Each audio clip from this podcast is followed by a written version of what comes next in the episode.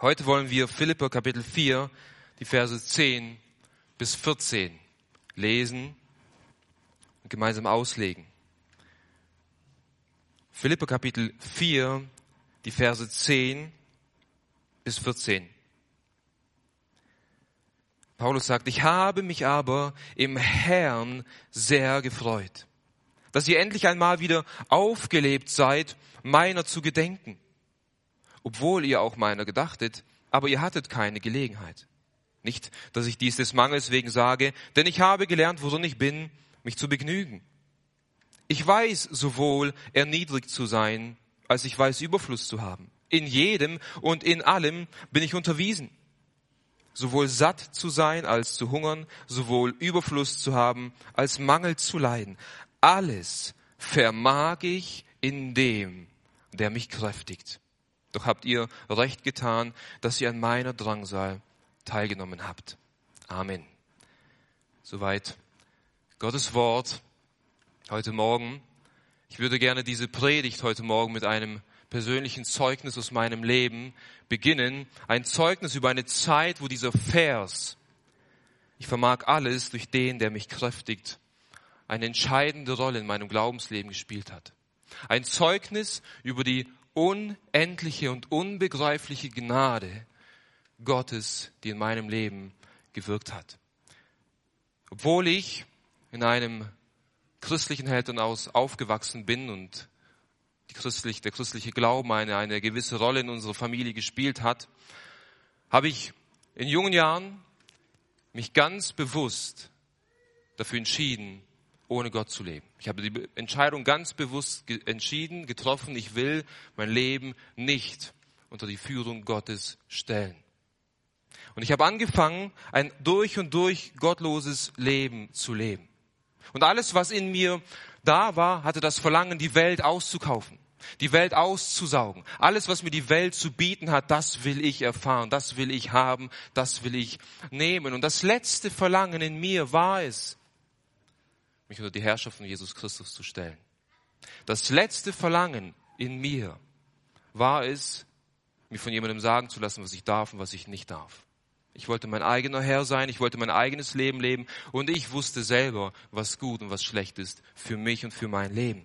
Und so lebte ich dieses durch und durch gottlose Leben und ich merkte nicht, wie ich tiefer und tiefer in die Sünde geriet und wie die Sünde und die Süchte mich immer mehr und mehr gefangen genommen haben. Ich dachte, ich sei frei. Ich sei mein eigener Herr. Doch die Sünde hat mich als Sklave gefangen genommen und ich war gekettet an die Dinge, die ich eigentlich so scheinbar geliebt habe, nicht wahr?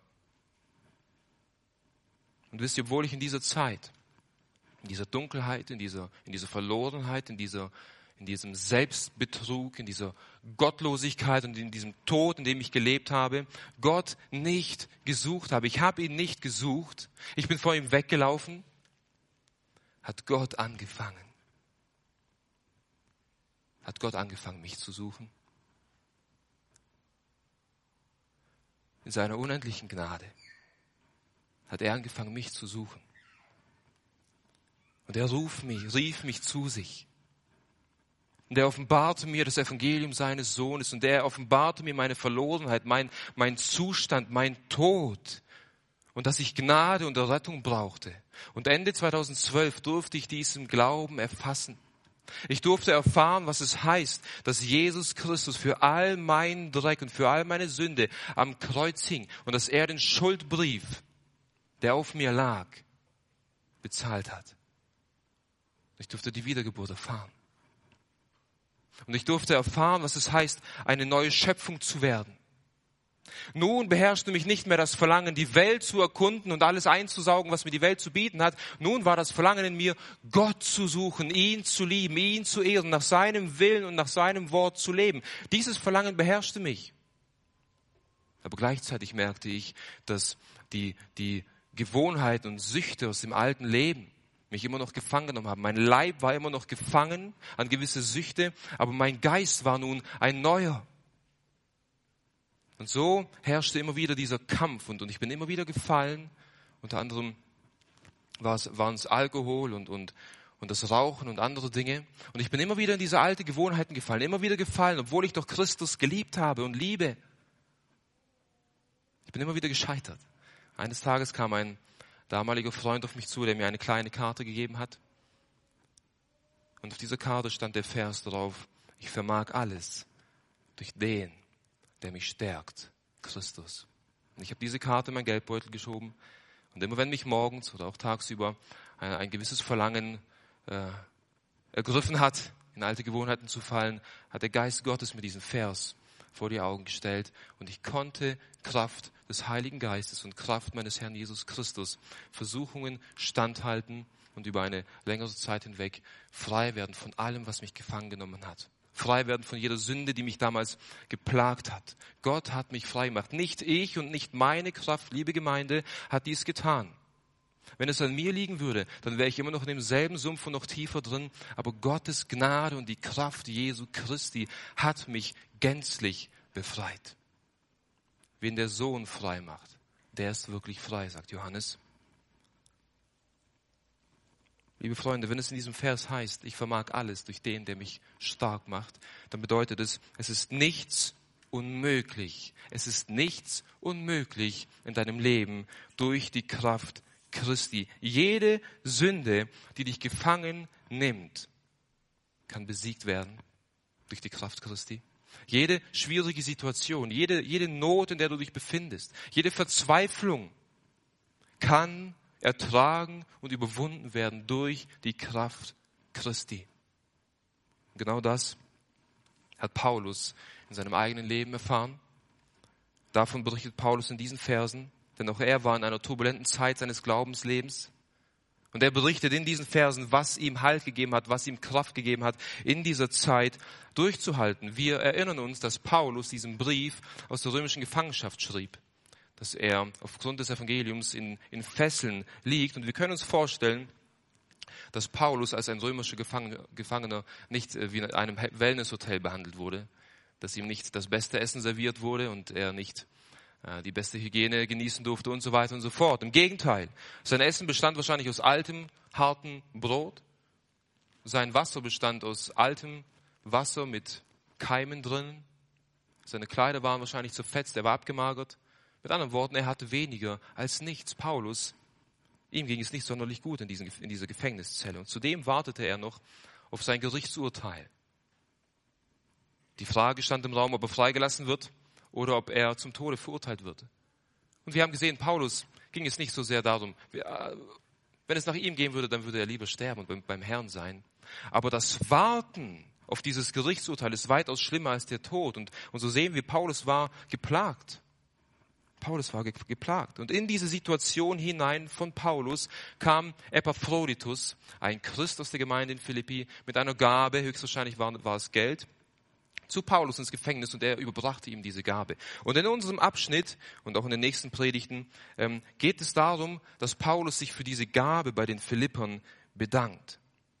Doch wie wir heute sehen werden, liegt Paulus sein Fokus nicht so sehr darauf, sich bei den Philippern für ihre Gabe zu bedanken, sondern vielmehr will er den Philippern aufzeigen, wie es, in dieser wie es ihm in dieser schwierigen Situation ging und woher er seine Kraft schöpfte, in dieser Situation auszuharren. Hier bekommen wir einen Blick im in das Leben von Paulus, wie er mit schwierigen Umständen umgeht.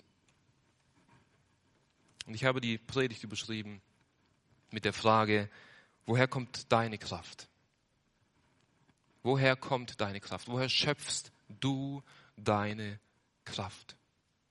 Und wir wollen heute erstens sehen, in welchen Umständen Paulus sich befunden hat, dass er unter schwierigen Umständen gelernt hat, Gott zu vertrauen und an ihn zu glauben. Wir werden zweitens sehen, woher Paulus seine Kraft schöpft, wo, was die Kraftquelle von Paulus war, dass es Jesus Christus war. Und abschließend wollen wir auf drei Gewohnheiten eingehen. Ich will dir drei Gewohnheiten aufzeigen, die du dir aneignen musst, damit diese Kraft Christi in deinem Leben wirksam sein kann. Das ist unser Ziel heute Morgen. Möge der Geist Gottes sein Wort in unseren Herzen aufgehen lassen. Nun, zum ersten Punkt Paulus seine Situation. In was für einer Situation befand sich Paulus? Vers 10 heißt es, ich habe mich aber im Herrn sehr gefreut, dass ihr endlich einmal wieder aufgelebt seid, meiner zu gedenken, obwohl ihr auch meiner gedachtet, aber ihr hattet keine Gelegenheit. Aus verschiedenen Gründen konnten die Philipper äh, ihrem Gemeindeleiter, ihrem Missionar, ihrem Vorbild Paulus äh, keine Unterstützung mehr leisten, finanzielle Unterstützung mehr leisten. Paulus tadelt die Gemeinde hier nicht mit diesem Vers, äh, denn er sagt, dass sie immer wieder an ihn gedacht haben, dass sie immer wieder das Verlangen hatten, ihn zu unterstützen, aber sie hatten einfach keine Gelegenheit dazu, sie hatten keine Möglichkeit aus verschiedenen Gründen, ihn weiter zu unterstützen. Aber hier drückt Paulus in diesem Vers seine Freude darüber auf, dass sie endlich wieder aufgelebt sind, dass sie endlich wieder aufgeblüht sind, ihn zu unterstützen. Und hier verwendet Paulus ein, ein Bild aus, äh, aus der Agrarwissenschaft oder ähm, wie, wie eine Blume wieder neu aufblüht. Gewisse Pflanzen äh, machen eine Winterruhe, wo, wo die Blüten abfallen. Aber sobald der Frühling aufkommt, äh, gehen die Knospen auf und, sie, und, und diese, diese Pflanze blüht wieder auf und, und sieht prächtig aus. Und dieses Bild verwendet Paulus hier und sagt, es, ihr, ihr wart in einer gewissen Winterstarre. Äh, über eine gewisse Zeit konntet ihr mich nicht mehr unterstützen, aber jetzt hat Gott Gnade geschenkt und ihr seid wieder aufgeblüht. Gott hat euch wieder die Mittel geschenkt, damit ihr mich wieder unterstützen könnt. Dieses Bild verwendet Paulus hier. In Vers 16 sagt Paulus, denn auch in Thessalonik habt ihr mir einmal und zweimal für meinen Bedarf gesandt. Also die Philipper waren ein, ähm, eine Gemeinde, die, die Paulus regelmäßig unterstützt haben. Aus irgendwelchen Gründen wurde diese Unterstützung eingefroren, aber jetzt bedankt er sich dafür, er freut sich sehr darüber, dass die Gemeinde ihn wieder unterstützen konnte. Und liebe Geschwister, der ein oder andere von euch, der wünscht sich immer wieder mal vielleicht den Missionar oder diese, diese Missionsgesellschaft oder diese Bibelschule zu unterstützen. Ihr habt gewisse Verlangen, Menschen oder Personen zu unterstützen, aber merkt auch, dass ihr, dass ihr gar nicht die Mittel dazu habt. Und wir brauchen kein schlechtes Gewissen haben. Wir müssen nicht jeden Menschen und jede Gesellschaft auf dieser Erde unterstützen. Aber Salomo, der weise Salomo, gibt uns einen weisen Rat aus dem Buch der Sprüche, wo es heißt, in Sprüche Kapitel 3, Vers 27, Versage keinem Bedürftigen eine Wohltat, wenn es in deiner Macht steht, sie zu erweisen. Wenn Gott dir jemanden aufs Herz legt, ob es ein Bruder, eine Schwester aus der Gemeinde ist, ob es Personen sind, die auf dem Missionsfeld stehen, wenn Gott dir jemand aufs Herz legt und du die Möglichkeit hast, die, hast die finanzielle Möglichkeit, diese Person zu unterstützen, dann wäre es falsch, dann wäre es Sünde, wenn du es nicht tust. Aber wenn wir diese Möglichkeit nicht haben, so wie es bei den Philippern einige Zeit war, dann brauchen wir auch kein schlechtes Gewissen haben, wieso wir andere Leute nicht so gut unterstützen können. Nun, die Philipper konnten es wieder tun und sie haben den weisen Rat von Salomo befolgt und Paulus wieder unterstützt. Und Paulus sagte, dass, es, dass er sich sehr darüber gefreut hat im Herrn. Es war, es war keine oberflächliche Freude. Es war eine tiefe geistliche Freude in seinem Herzen. Es war, er wurde im Geist tief erquickt. Sein Glaube wurde durch diese Gabe gestärkt durch diese Gabe der Thessalonicher. Und das ist ermutigend für uns. Alles, was wir hier auf dieser Erde um Jesu Willen anderen Menschen geben, bekommen wir nicht nur reichlich zurück, wenn wir einst bei dem Herrn sind. Wir dürfen wissen, dass die Person, der wir etwas geben, im Glauben gestärkt wird. Das ist eine geistliche Wohltat, die wir an unseren Geschwistern erweisen. Aber nicht nur das, wir, wir unterstützen diese Leute auch in der Ausbreitung des Evangeliums. Paulus sagt in Vers 14, doch habt ihr recht getan, dass ihr an meiner Drangsal teilgenommen habt. Indem wir an andere Menschen denken und sie unterstützen, nehmen wir Anteil an ihren Leiden und an dem, was sie tun für den Herrn, an der Ausbreitung des Evangeliums.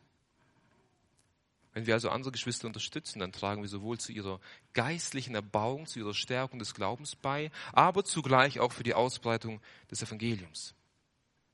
Das ist, was die Philippe hier getan haben. Und dafür bedankt Paulus sich. Aber wir müssen festhalten, dass Paulus hier nicht in erster Linie sich für die Gabe bedankt, als hätte er es nötig. Er freut sich über den Geber, aber nicht in erster Linie über die Gabe. Das wird in, in Vers 11 deutlich. Paulus sagt hier nicht, dass ich dies des Mangels wegen sage, denn ich habe gelernt, worin ich bin, mich zu begnügen. Denkt nicht äh, daran, dass, dass ich abhängig von eurer Gabe war. Denkt nicht daran, dass ich es gebraucht habe, was ihr mir da gegeben habt. Nicht deshalb habe ich mich darüber gefreut. Denn ich habe gelernt, in jeder Situation zufrieden zu sein. Ich habe gelernt, in jeder Situation zufrieden zu sein. Und dann beschreibt Paulus in Vers 12 die einzelnen Situationen, in denen er sich befunden hat. Hier heißt es, ich weiß sowohl erniedrigt zu sein, als ich weiß Überfluss zu haben. In jedem und in allem bin ich unterwiesen, sowohl satt zu sein als zu hungern, sowohl Überfluss zu haben als Mangel zu leiden. Hier spricht Paulus erstens über körperliche Schwächen und Demütigungen. Vers 12 heißt es, ich weiß sowohl erniedrigt zu sein und das beschreibt eine, eine Demütigung. Ich weiß, was es heißt, gedemütigt, erniedrigt zu sein. Aber er spricht auch von materiellen und finanziellen Herausforderungen, wenn er sagt, dass ich, dass ich gehungert habe. Ich weiß, was es heißt, zu hungern, zu dürsten. Jegliche Situation kannte Paulus. Es ist, als würde, könnte Paulus folgende, folgende Sätze zu uns sprechen. Ich weiß, was es bedeutet, von Menschen gesteinigt und ausgepeitscht zu werden. Ich weiß, was es heißt, verspottet und verachtet zu werden. Ich kenne sämtliche Gefängniszellen der griechischen Welt von innen. Ich weiß, was es heißt, von Freunden und von engen Mitarbeitern verlassen und verraten zu sein. Ich weiß, was es heißt, tagelang nichts zu essen und nichts zu trinken. Ich weiß, was es heißt, in der Hitze des Tages und in der Kälte der Nacht zu wandern und unter Lebensgefahr zu stehen. Ich weiß, was es heißt, mit eigenen Händen im Schweiße meines Angesichts zu arbeiten. Ich weiß auch, was es heißt, Überfluss zu haben und einen vollen Bauch zu haben. Ich bin in allem unterwiesen, sagt Paulus. In jedem und in allem bin ich unterwiesen. Es gibt keine Situation, in der ich nicht schon war, sagt Paulus. Die Bibel gibt uns ein umfangreiches Bild vom, Leben von Paulus, vor allem in 2. Korinther 11 erklärt er, in wie vielen Nöten er war. Es gibt nichts, was ich nicht durchlebt habe. Und dieses Wort unterweisen beschreibt wie jemand in etwas eingeweiht wurde, wie jemand in etwas unterwiesen, unterrichtet wurde. Es ist, als wäre Gott hier der Lehrer, der Unterweiser und Paulus der Schüler, an dem unterwiesen wird. Und Gott hat all diese Situationen im Leben von Paulus gewirkt oder auch zugelassen, um Paulus zu unterweisen, in all diesen Situationen Gott zu fürchten und ihm zu vertrauen. Jede Situation im Leben von Paulus war ein, eine Unterweisung für ihn, Gott zu vertrauen. Und ob du arm oder reich bist, ob du gesund oder ob du krank bist, ob du viel hast oder ob du wenig hast, Mangel leidest, in all dem will Gott dich lehren, ihn zu fürchten und ihm zu vertrauen. Jede Situation in deinem Leben ist ein Zuchtmeister Gottes, um dich zu ihm zu ziehen. Wisst ihr, ohne Schwierigkeit in unserem Leben würden wir gar nicht lernen und unterweisen, unterwiesen sein, Gott zu, zu vertrauen, ihm zu glauben. Ohne Herausforderung in deinem Leben kannst du nicht lernen, dass du abhängig bist von Gottes Gnade. Jede Not, jedes Leid in deinem Leben ist ein Gnadenerweis Gottes, um dich zu ihm zu ziehen. Die Bibel lehrt uns, dass wen der Herr lieb hat, den züchtigt er, wie ein Vater seinen Sohn züchtigt. Es ist, es ist ein, ein Akt der Liebe Gottes, weil er dich mehr und mehr in das Bild seines Sohnes formen will und weil er dich mehr und mehr zu sich ziehen will und bei sich haben will. Jede Schwierigkeit ist ein Erzieher Gottes, um unseren Glauben zu stärken. Und so sollten wir auch die die Dinge, die aktuell in dieser Welt passieren, sehen, liebe Geschwister, die in unserem Land, in der Gesellschaft, in der Welt passieren. Wir sollten, wir sollten nicht Angst haben darüber, was morgen passiert, was als nächstes kommt, welche Verordnung kommt, ob es enger wird. Wir sollten uns keine Angst bereiten. Wir sollten auch nicht uns über die Regierung aufregen, immer wieder aufs Neue. Vielmehr sollten wir diese Situation, in der wir uns befinden, aus Gottes Augen sehen. Es ist Gottes Erziehungsmittel für die Gemeinde, unter anderem, sie zu läutern, sie zu stärken, im Glauben festzumachen. Sehen wir das? Wie ging es dir in den, in den letzten zwölf Monaten? Es ist Gottes Gnadenerweis, um deinen Glauben zu prüfen und deine Wurzeln tiefer und fester zu machen. Jede Situation, in der wir uns befinden, privat, gesellschaftlich, ist ein Erzieher Gottes. Siehst du das?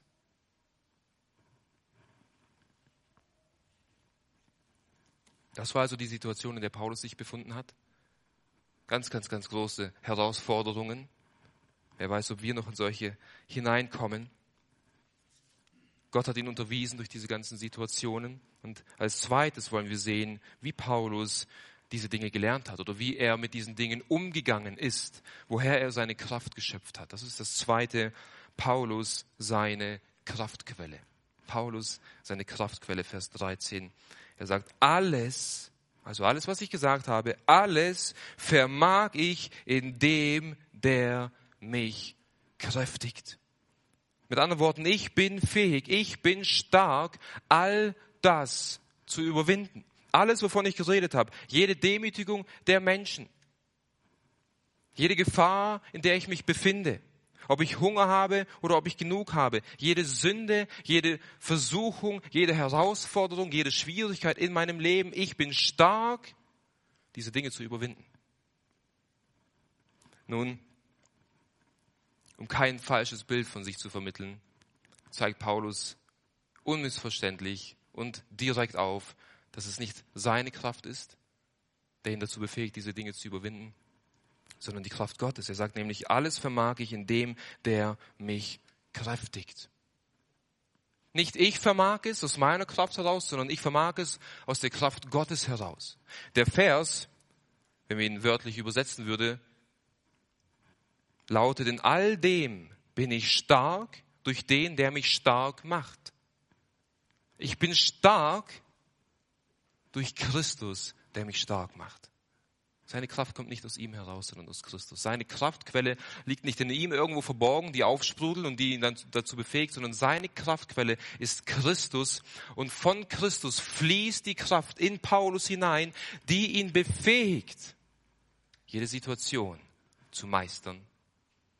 Und er kann sich nicht auf die, auf die Schulter klopfen und sagen, habe ich gut gemacht? Nein, er sagt, Christus, Christus, Christus hat mich zu all dem fähig gemacht. Zu all dem. Dies bestätigt uns auch der Vers aus Epheser 6, Vers 10, wo Paulus sagt, im Übrigen, Brüder, seid stark in dem Herrn und er macht seine Stärke. Unsere Kraft kommt von Christus. Auch in 1 Timotheus 1, Vers 12 bekennt Paulus, dass seine Kraft von Christus kommt. Dort sagte ich, danke Christus Jesus, unserem Herrn, der mir Kraft verliehen hat und mich in den Dienst gestellt hat. Christus hat ihn befähigt. Christus gibt ihm die Kraft, so gewaltig zu predigen. Christus hat ihm die, meinen wir wirklich, Paulus ist von, von sich alleine, hat diese drei großen Missionsreisen gemacht, so viele Gemeinden gegründet, so viele Turbulenten durchgestanden, aus eigener Kraft? Paulus brüstet sich hier nicht, er brüstet seinen Herrn der ihn dazu fähig gemacht hat. Alle Ehre gebührt Jesus Christus dafür. Wie aber wirkt diese Kraft Christi in dir und mir? Wie wirkt diese Kraft in Paulus? Wie stärkt er uns? Und die Antwort auf diese Frage ist, die Kraft, die wir in Christus haben oder die, die Christus uns darreicht, steht immer in der Verbindung mit dem Heiligen Geist. Die Kraft, die uns Christus darreicht, kommt von dem Heiligen Geist, steht immer in der Verbindung mit dem Heiligen Geist. Und das beste Beispiel, liebe Geschwister, für diese These, für dieses Argument, ist das Leben unseres Herrn Jesus Christus selbst. Er hat große Dinge getan. Er hat starke Dinge getan. Wunder gewirkt, mächtige Dinge, alles in der Kraft des Heiligen Geistes. Lasst uns einen einen kurzen Augenblick, aber einen wunderbaren Augenblick, einige Schriftstellen gemeinsam lesen, wo uns diese Wahrheit vermittelt wird, wo uns aufzeigen, dass Jesus Christus aus der Kraft des Heiligen Geistes gewirkt hat. Die erste Stelle finden wir in Jesaja, Kapitel 11, Vers 2. Dort wird eine Prophezeiung über den zukünftigen Messias ausgesprochen. Hier wird über Jesus Christus geredet. Hier heißt es in Jesaja Kapitel 11, Vers 2, und auf ihm, also Jesus, wird ruhen der Geist des Herrn, der Geist der Weisheit und des Verstandes, der Geist des Rates und der Kraft, der Geist der Erkenntnis und der Furcht des Herrn und sein Wohlgefallen wird sein an der Furcht des Herrn. Das heißt, der zukünftige Messias, der Knecht Gottes, er wird in der Kraft des Heiligen Geistes auftreten. Der Heilige Geist wird auf ihm sein und alles, was er tut, wird er aus der Kraft des Heiligen Geistes tun. Lasst uns weitergehen ins Lukasevangelium, wo uns über die Geburt von Jesus Christus berichtet wird, beziehungsweise wo der Engel Maria ankündigt, dass er den Sohn Gottes, dass sie den Sohn Gottes empfangen und gebären wird. Lukas Kapitel 1, Vers 35. Hier heißt es, und der Engel antwortete und sprach zu ihr, der Heilige Geist wird auf dich kommen und Kraft des Höchsten wird dich überschatten. Darum wird auch das Heilige, das geboren werden wird, Sohn Gottes genannt werden. Hier wird gezeigt, wie Maria Jesus empfangen wird. Durch die Kraft des Heiligen Geistes. Durch die Kraft des Heiligen Geistes. Einige Zeit später kommt Jesus zur Welt und er lebt ein, ein Leben auf dieser Erde bis zu einem gewissen Alter, wo Gott ihn beruft, jetzt zu den, zum Volk Israel zu gehen und ihnen das Evangelium zu predigen. Und davor wird er versucht in der Wüste, in Kapitel 4 aus dem Lukas-Evangelium. Und Jesus fastet 40 Tage. Er ist körperlich schwach, körperlich am Ende, hat Durst, ist erschöpft. Und der Teufel kommt und versucht ihn. Und Jesus wurde versucht weit mehr, als du und ich es uns jemals vorstellen können. Und Jesus hat diesen Versuchungen widerstanden. Wie hat er das getan? Lukas Kapitel 4, Vers 14. Und Jesus kehrte in der Kraft des Geistes nach Galiläa zurück. Und die Kunde über ihn ging aus durch die ganze Gegend. In der Kraft des Heiligen Geistes, der ihm beistand, der ihn befähigt hat, konnte er der Versuchung des Teufels widerstehen. Und all sein Dienst, seine Predigten, sein, die Totenauferweckung, die Austreibung von vielen Dämonen, geschah alles durch die Kraft des Heiligen Geistes. Lukas Kapitel 4, Vers 36 heißt es, und ein Schrecken kam über alle und sie redeten untereinander und sprachen, was ist dies für ein Wort? Denn mit Vollmacht und mit Kraft gebietet er den unreinen Geistern und sie fahren aus. An einer anderen Stelle lesen wir, dass Jesus Christus Kraft des Geistes diese Dämonen austrieb. Also auch sein irdischer Dienst bestand aus der Kraft des Heiligen Geistes. Und eine letzte Stelle, die wir im Römerbrief finden, Römer Kapitel 1, zeigt uns, wie Jesus Christus aus den Toten auferstanden ist. Römer Kapitel 1, Vers 4. Da ist über Jesus die Rede. Und er ist erwiesen als Sohn Gottes in Kraft, dem Geist der Heiligkeit nach durch Totenauferstehung, Jesus Christus, unseren Herrn. Jesus Christus wurde durch die Kraft des Heiligen Geistes aus den Toten auferweckt. Wir sehen die, die Ankündigung, die Geburt, das Wirken, die Auferstehung von unserem Herrn Jesus Christus war, war verbunden mit der Kraft und das Wirken des Heiligen Geistes. Jesus konnte den Versuchungen widerstehen. Er konnte Dämonen austreiben. Er konnte Tote lebendig machen. Er konnte all das tun durch die Kraft des Heiligen Geistes. Hier müssen wir betonen, liebe Geschwister, als Mensch, als Mensch war Jesus Christus abhängig von der Kraft und der Gegenwart des Heiligen Geistes. Und er war vollkommen erfüllt mit der Gegenwart und der Kraft des Heiligen Geistes. Aus seiner Kraft konnte er all diese Dinge tun und wirken. Und liebe Geschwister, diese Kraft des Heiligen Geistes wohnt in jedem Gläubigen in jedem Gläubigen. Einige Verse später, Kapitel später, in Römer Kapitel 8, Vers 11 wird uns diese Wahrheit gelehrt. Römer Kapitel 8, Vers 11, dort lesen wir, wenn aber der Geist dessen, der Jesus aus den Toten auferweckt hat, in euch wohnt, so wird er, der Christus aus den Toten auferweckt hat, auch eure sterblichen Leiber lebendig machen, wegen seines in euch wohnenden Geistes. Hier wird die Totenauferstehung beschrieben, dass so wie Christus aus auferweckt wurde, auch wir auferweckt werden. Aber wir können sagen, wenn dieser Geist in dir wohnt, dann wohnt dieselbe Kraft in dir, die auch in Christus gewohnt hat.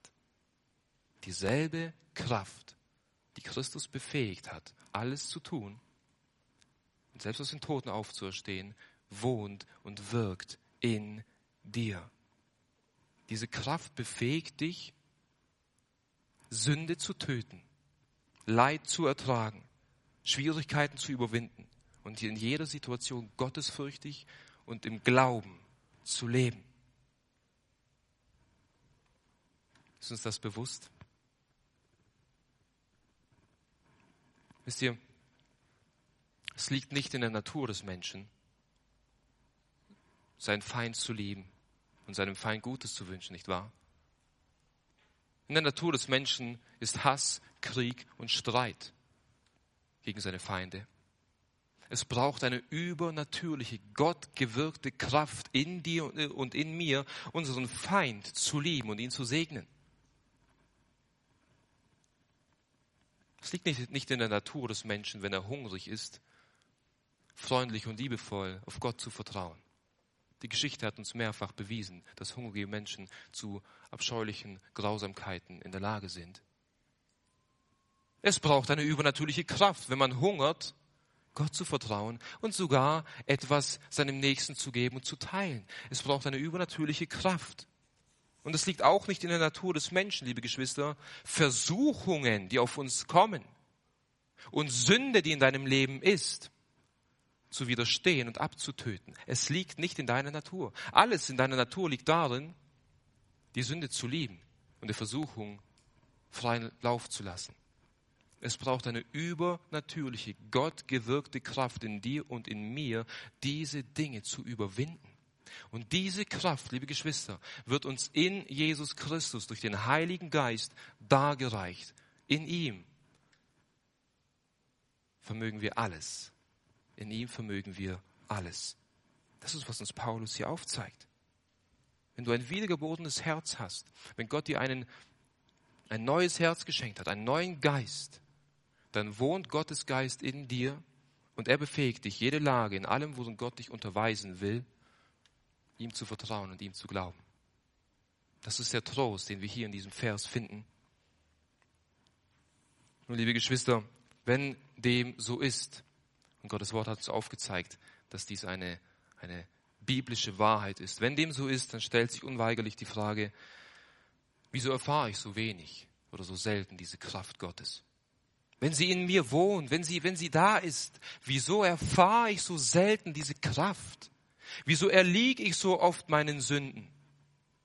Wieso habe ich so oft so einen kleinen Glauben? Wieso habe ich so oft Angst? Wie, wo ist diese Kraft, von der Paulus hier redet? Nun, auf diese Fragen wollen wir abschließend eingehen und ich denke mindestens drei Gründe. Es gibt mindestens drei Gründe, wieso diese Kraft in deinem und in meinem Leben so selten wirksam ist. Auf diese möchten wir jetzt eingehen. Das ist der dritte Punkt. Drei Gewohnheiten, die du dir aneignen musst, damit Gottes Kraft in dir wirken kann. Drei Gewohnheiten, die du dir aneignen musst, damit Gottes Kraft in dir wirken kann. Und die erste Gewohnheit, die du dir in deinem Glaubensleben aneignen musst, die du dir zur Gewohnheit machen musst, lautet, erkenne deine Schwachheit. Erkenne deine Schwachheit. Oftmals legen wir selbst die Steine in den Weg, durch die Gott in unserem Leben nicht wirken kann. Oftmals sind wir selbst das Problem, weshalb Gottes Kraft in unserem Leben nicht wirken kann und wirken tut. Wir meinen, wir seien selbst stark genug, in diesen Situationen auszuharren. Wir meinen, wir seien selbst stark genug, Sünde und Anfechtung zu widerstehen. Und wir meinen, dass wenn wir am PC sitzen oder am Handy surfen, dann schadet es nicht, auf diese oder auf jene Seite zu gehen. Ich bin schon selbst stark genug, dieser Versuchung zu widerstehen. Und schon bist du drin und fällst. Du bist nicht stark genug und ich bin nicht stark genug, in dieser Welt auch nur einen Schritt getrennt von der Gnade Gottes zu leben. Wir sind nicht stark. Wir müssen erkennen, du musst erkennen, dass du in dir selbst schwach bist.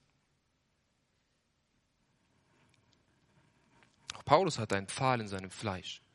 Dieser Pfahl hat ihn niedergeschlagen, hat ihm die Kraft geraubt, hat ihn gelähmt, entmutigt.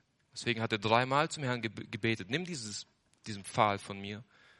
Die Antwort unseres Herrn finden wir in 2. Korinther 12, Vers 10. Ich lese diesen Vers, wo Gott zu Paulus sagt, meine Gnade genügt dir. Sei zufrieden mit meiner Gnade. Denn meine Kraft wird in Schwachheit vollbracht. Und dann antwortet Paulus darauf, daher will ich mich am allerliebsten vielmehr meiner Schwachheit rühmen, damit die Kraft des Christus über mir wohne, auf mir zeltet, dass seine Kraft mich, mich ähm, umgibt und überall, wohin ich gehe, dass seine Kraft mit mir ist. Deshalb habe ich Wohlgefallen an Schwachheiten, an Schmähungen, an Nöten, an Verfolgungen, an Ängsten für Christus. Denn wenn ich schwach bin, dann bin ich stark. Wenn ich schwach bin, dann bin ich stark. Ist ihr das, was unsere humanistisch geprägte Welt für töricht ansieht? Einen schwachen Menschen. Das, darum rühmt sich Paulus. Darüber rühmt sich Paulus. Gerade wenn wir schwach sind, wenn wir geschmäht werden, wenn wir Mangel leiden, dann kann Gottes Gnade, Gottes Kraft umso mehr wirken und seine Kraft wird sichtbar und nicht deine. Es ist bemerkenswert, wenn ihr Zeugnisse von Märtyrern lest, wie sie für den Herrn Jesus Christus grausame Dinge erlitten haben und wie sie in diesem Leid und in dieser Qual nicht vom Glauben abgefallen sind oder abge dem Glauben den Rücken kerzen, sondern vielmehr ihren Herrn gelobt haben und gepriesen haben. Und darin werden nicht, wird nicht ihnen der Ruhm zugeschrieben, sondern der, der in ihnen diese Kraft gewirkt hat, nämlich Christus. In ihrer Schwachheit ist die Kraft Christi groß geworden. Und wenn du auf der Arbeit oder in der Schule geschmäht wirst und ausgelacht wirst und schwach bist in diesem Moment, bist du schwach, dann rühm dich dieser Schwachheit. Denn dann kann Gott dir Kraft geben, diesem, dieser Person in Frieden und in Liebe zu begegnen und die Kraft Christi wird in dir sichtbar werden. Versteht ihr dieses Prinzip? In unseren Schwachheiten kann Gott wirken kann Gott wirken und wird er wirken. Wenn du schwach bist, hat Gott dich genau an dem Punkt, wo du sein musst, um dir seine Allmacht zu zeigen. Wie oft bist du stark in deinen Augen? Versuchst, die Dinge selbst zu überwinden. Selbst Gott spielen zu wollen. Oh, möge Gott dir ein zerbrochenes und ein zerschlagenes Herz geben. Möge, er dich auf dein Angesicht fallen lassen. Möge dir zeigen, dass du erkennst, dass du aus deiner Kraft nicht einen Schritt gehen kannst, nicht ein Wort sprechen kannst, dass dein Herz nicht schlägt, weil du es willst und dass deine Augen nicht sehen, weil du es willst, sondern dass es seine Gnade und seine Kraft ist, der dich trägt. Und wenn wir abhängig sind zu leben, wie viel mehr sind wir abhängig darin, in jeder Situation uns an ihn zu klammern? Er hat alles für uns überwunden. Er hat alles überwunden. Und in ihm sind wir fähig, alles zu überwinden. Außerhalb von ihm sind wir überhaupt nicht fähig, irgendetwas zu tun. Glückselig der Mann, dessen Vertrauen der Herr ist, der seine Zuversicht auf den allmächtigen Gott geworfen hat. Erst wenn du vor Gott kapitulierst und deine Schwachheit gänzlich erkennst, dann wirst du Freiheit erfahren. Freiheit, Freiheit. Ich meine wirklich Freiheit. Wenn du vor Gott liegst und er dir offenbart, dass du nichts bist und er dir zeigt, dass er alles ist, dann hast du wirklich erfahren, was es heißt, frei zu sein und aus seiner Gnade zu leben. Das ist das Erste. Erkenne deine Schwachheit. Das Zweite, die zweite Gewohnheit, die du dir aneignen musst, ist, Glaube an Gottes Allmacht. Glaube an Gottes Allmacht. Erkenne deine Schwachheit und glaube an seine Allmacht. Es ist interessant, wenn wir, es gibt so viele Zeugnisse aus der Schrift, wo große Männer Gottes viel mit Gott erlebt haben, wo Gott viel in ihrem Leben gewirkt hat. Und trotz dessen gab es auch in ihrem Leben wo, Zeiten, wo sie gezweifelt haben, Zeiten, wo sie wenig Glauben hatten. Ein Beispiel davon ist Mose. Ist hier, Mose war das Instrument, das Gott gebraucht hat, um, um ähm, das Volk Israel aus der ägyptischen Gefangenschaft herauszuführen. Mose hat gesehen, wie Gott das Meer geteilt hat, wie Gott Manna vom Himmel regnen lassen hat, wie, wie Gott Wasser vom Felsen heraus sprudeln lassen hat. Mose hat erlebt, wie Gott sein Volk geführt und getragen hat und ihre Sandalen sind nicht kaputt gegangen und ihre Klamotten sind nicht zerfallen. Mose hat große Dinge gesehen. Aber auch dieser große Mann, und es zeigt uns, dass er auch nur ein Mann war, kam in seinem Glaubensleben an einen Punkt, wo er an Gott gezweifelt hat. In 4. Mose lesen wir, dass das Volk wieder gemurrt hat und dass das Volk satt ist vom Manna und dass das Volk jetzt endlich Fleisch haben will. Und Mose klagt Gott an und sagt, wie soll ich dieses Volk denn jetzt versorgen? Und die Antwort Gottes lautet, und der Herr sprach zu Mose, ist die Hand des Herrn zu kurz. 4. Mose 11, Vers 23. Ist die Hand des Herrn, Mose, ist meine Hand zu kurz, dieses widerspenstige Volk zu versorgen? Glaubst du wirklich, nach all dem, was ich gemacht habe und was du gesehen hast, dass ich nicht die Kraft dazu habe? Oder wenn wir an die Jünger denken, wie viel haben sie mit dem Herrn Jesus erlebt?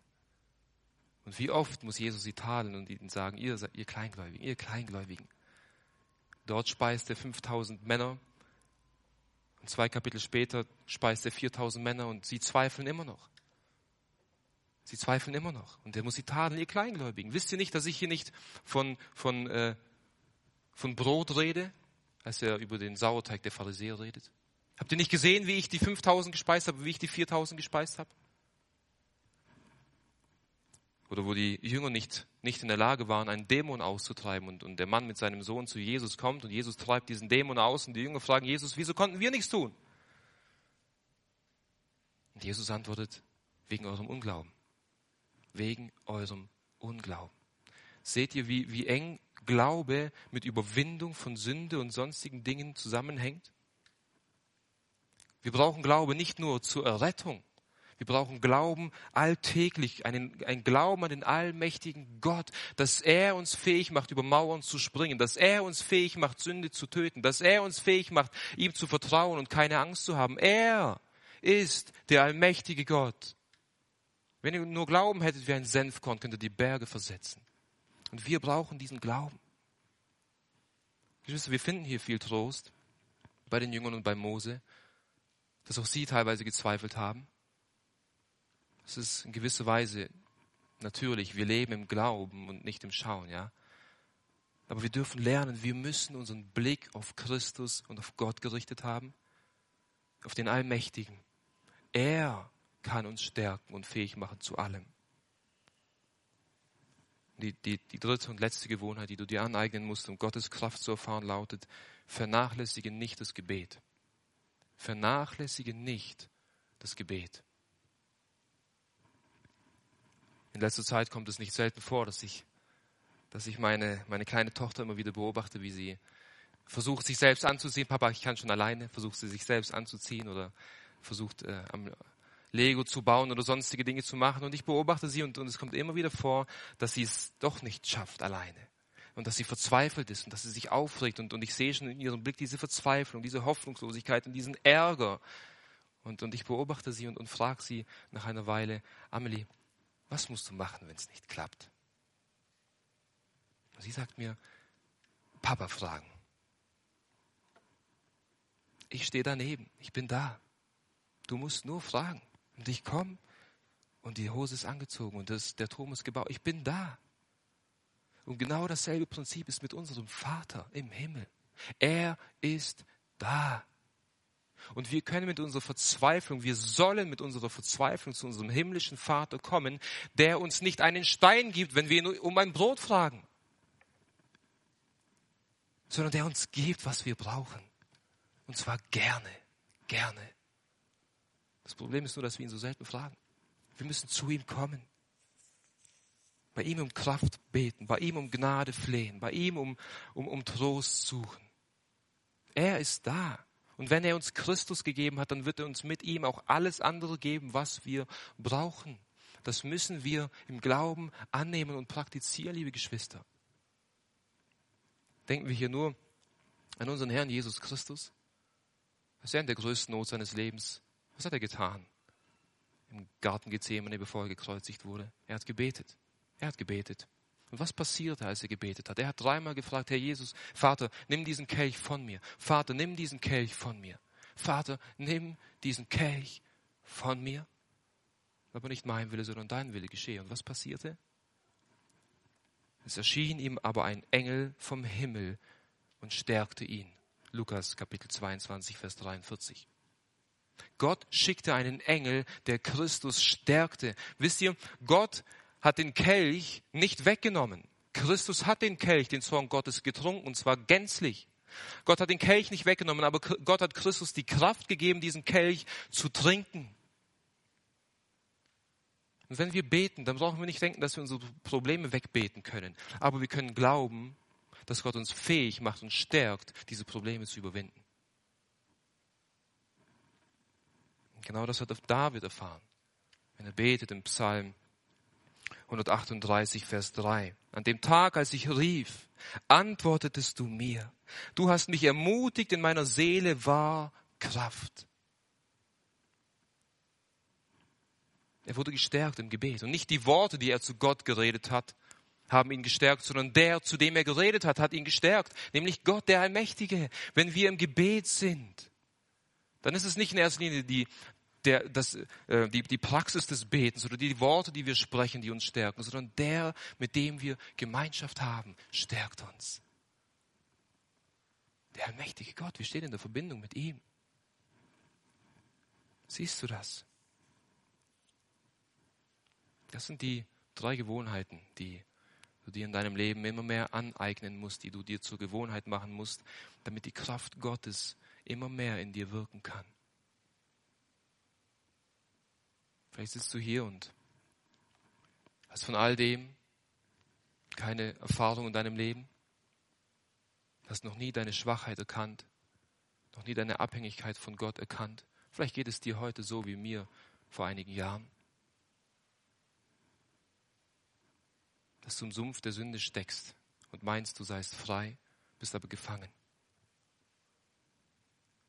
Diese Kraft, die Christus aus den Toten aufgeweckt hat, kann dich zu neuem Leben auferwecken. Er kann aus dir eine neue Schöpfung machen. Wenn du noch tot bist in deinen Sünden, dann solltest du dich fürchten vor dem Gericht und vor dem Zorn, der da kommt. Aber hier ist Christus. Hier ist er.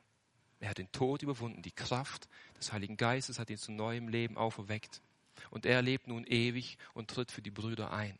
Und in ihm kannst du Vergebung deiner Sünden erfahren. In ihm kannst du die Kraft erfahren, die dich zu einem neuen Menschen macht. Komm zu ihm im Glauben. Komm zu ihm im Glauben. Abschließend will ich all das Gesagte zusammenfassen. Sei dir bewusst, dass jede Situation und jede Herausforderung, die in deinem Leben ist, von Gott kommt, damit du dadurch unterwiesen wirst, ihm zu vertrauen und ihm zu glauben jede Situation. Sei dir bewusst, dass Gottes Geist dich befähigt, in diesen Situationen zu glauben und auszuharren. Mach dir zur Gewohnheit, deine Schwachheit zu erkennen, Gottes Allmacht zu ergreifen und im Gebet mit Gott zu ringen. Mach diese Dinge zu deiner Gewohnheit, ob du materielle, physische oder geistliche Herausforderungen hast und du wirst sehen, wie Gottes Kraft in dir wirkt und du wirst ihn rühmen und ihn loben für seine Gnade in deinem Leben. Amen.